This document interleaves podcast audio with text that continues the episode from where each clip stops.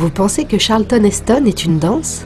Comme beaucoup, vous passez pour un blaireau dès que les gens se mettent à parler cinéma. Vous voulez briller en société?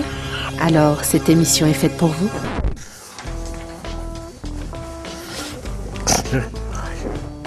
Bon, écoute, euh, je voulais te dire que j'ai appris ce qui s'est passé. euh, Je suis désolé. Vraiment.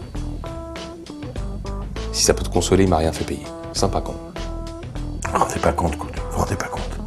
Je pourrais plus jamais avoir d'enfant. Benjamin, elle va me quitter. Et tous les autres, ils vont se foutre de Ça ma gueule. va, ça va. Écoute, c'est bon, je veux bien faire de l'empathie deux minutes, je vais pas me mettre à pleurer non plus. Moi aussi, j'ai des problèmes, j'en parle à personne. Par exemple, j'ai qu'un rein, on vient de m'apprendre qu'il allait lâcher, donc. euh, Putain, mais c'est grave. Action En effet, aujourd'hui, West Side Story. Oh mon dieu. Réalisé en 1961 par Robert Wise, West Side Story est une transposition fidèle d'un spectacle de Broadway créé en 1957 et qui a triomphé pendant trois ans à New York avant que les producteurs de la Mirish Company en rachètent les droits. Saviez-vous que les producteurs ont imposé Robert Wise comme réalisateur mais ont refusé de reprendre les artistes du spectacle pour le film à l'exception de Georges Chakiris, que ce dernier qui jouait Rive dans la pièce incarne Bernardo dans le film et que l'acteur a aussi fait une apparition chantée et dansée dans Les Demoiselles de Rochefort de Jacques Demy. Que le film qui s'inspire de Roméo et Juliette a reçu 10 Oscars ou encore que seule la première séquence a été tournée en extérieur, tout le reste du film l'ayant été en studio et ayant nécessité 50 décors différents.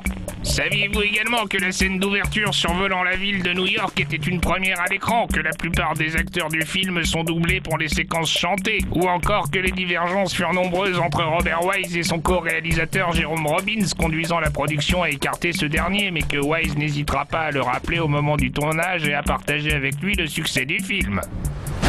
Et maintenant, petit frère. L'anecdote. Tu sais, je me disais, euh, vu qu'en priori on a un lien de parenté, pourrais peut-être me donner un petit rein là.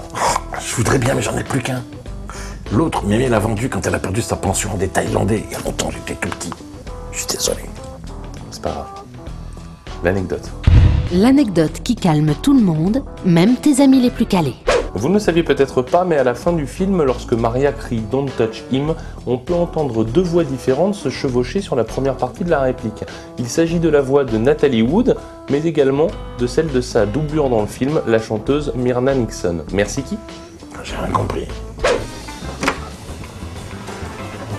Tu veux quoi là? Putain, si c'est encore un de tes trucs tordus, je te jure, c'est une millette. C'est bon, je t'appelle pas à chaque fois qu'il y a un truc tendu non plus. Euh, J'ai besoin d'un gros service. Non, non, je tue plus personne.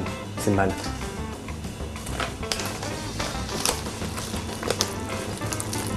Ah, c'est du vrai argent? Bah, évidemment, oui. D'accord, bon bah je bute qui? Personne. Il faudrait juste que tu prélèves un rein à Grégoire et que tu le déposes sur mon vétérinaire. Je sais pas faire ça moi. Je suis pas chirurgien.